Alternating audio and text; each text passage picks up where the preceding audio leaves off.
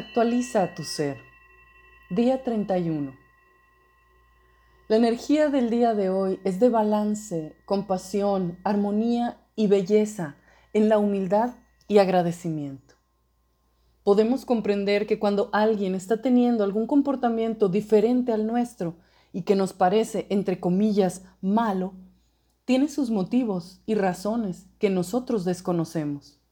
Además, hoy aprovechamos para hacer consciente que podemos ser empáticos y reflexionar esto.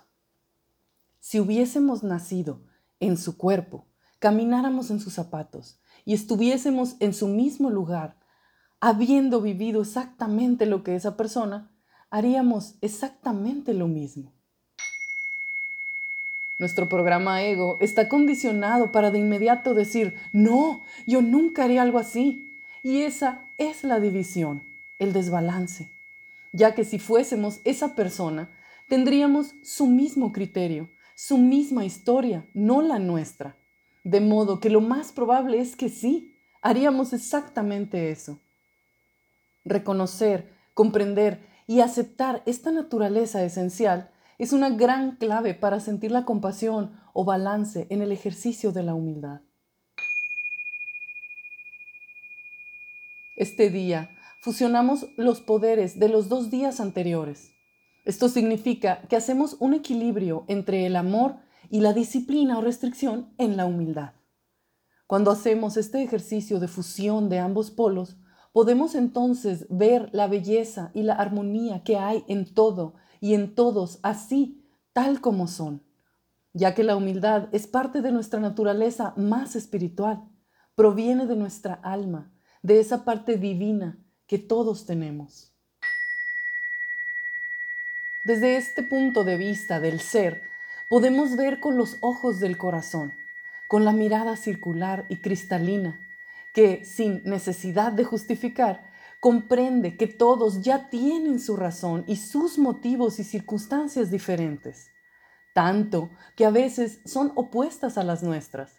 Y aún así, somos capaces de ver y sentir el balance, la armonía que hay detrás de la realidad que enfrentamos y todas las acciones, con todas sus consecuencias. Este día aprendemos que el programa ego no tiene, entre comillas, la razón de lo que cree, sino que nos damos cuenta que no hay una razón, sino que todos tenemos razón, de la misma forma que todos tenemos corazón. Ser compasivos nos lleva a la humildad y la humildad también produce más compasión. De modo que al ejercitar estas cualidades nos fortalecemos en un círculo virtuoso, en lugar del círculo vicioso del juicio y la comparación podemos ahora ver lo igual en lo diferente y lo diferente en lo igual. Podemos ver lo pequeños que somos en nuestra grandeza y al mismo tiempo sentir la grandeza en nuestra pequeñez. Hoy apreciamos la belleza de lo diverso, agradecemos nuestras diferencias, observamos la armonía de este balance, aceptando en humildad que para que haya un polo, ha de existir en la misma medida el otro polo, para que la energía de la vida fluya entre ambos. Preguntas para nosotros mismos.